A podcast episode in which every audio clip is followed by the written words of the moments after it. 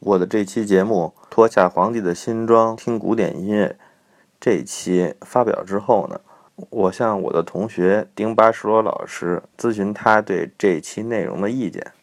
丁巴什罗老师听了之后是这么说的：丁巴什罗老师说，知识是一种霸权，一群人自己上了车，就一边收窄车门，一边提供分别心，到处宣扬上车的幸运和不上车的遗憾。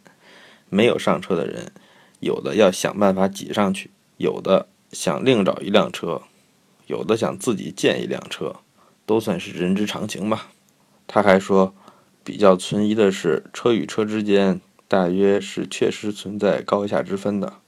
古典音乐确实比纤夫的爱要复杂、精致、高级，这个分别大约还是客观存在的吧。另外呢。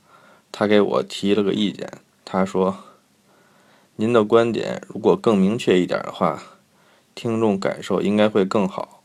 比如说，到底是装十三有理，还是听古典音乐的三点注意事项，还是某某观点过于陈腐？这样的话更便于大脑中的搜索引擎优化。”他还说，当年罗素来中国的时候，被中国青年的热情吓到了，受宠若惊。不过后来他郁闷地发现，中国听众想听的是，赶紧告诉我们共产党好还是国民党好，我们就关心这个。你那些哲学的东西就别讲了，反正我们也听不懂。他说他听了几期我的节目，觉得有类似感受。我在做了上期节目之后啊，心里也觉得有一点不踏实，但是呢，没有明白是为什么不踏实。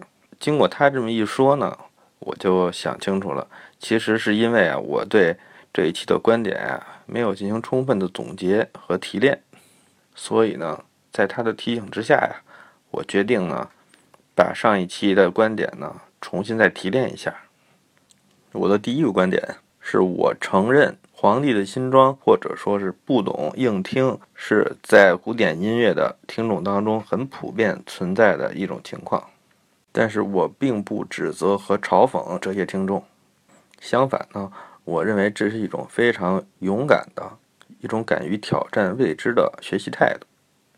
我的第二个观点：如果我们想更有效率地学习古典音乐，从其中能够听到更多的收获的话，就需要把古典音乐呢作为一个学问来进行学习。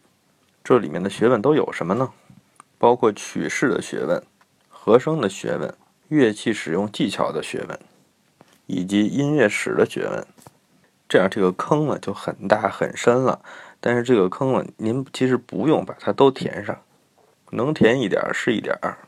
如果您完全不想填这些坑，您只是单纯听着高兴的话，也完全没有问题。我的第三个观点呢，是说呢，早期的古典音乐会相对单纯一些，而越到近现代的音乐呢，可能会更加的晦涩。更难被一般的爱好者所接受，所以在接触古典音乐的时候呢，也可以沿着这样的一个时间顺序来逐步的学习。我的第四个观点呢，就是说古典音乐里面有一些我们听不懂的东西，但是这个呢，并不能怪作曲家，这其实是任何一门技艺，当它发展到一定阶段之后的必然结果，在我们每个人啊所专精的领域。它最精深的部分，肯定都有一些普通的受众和一般的群众无法理解的东西。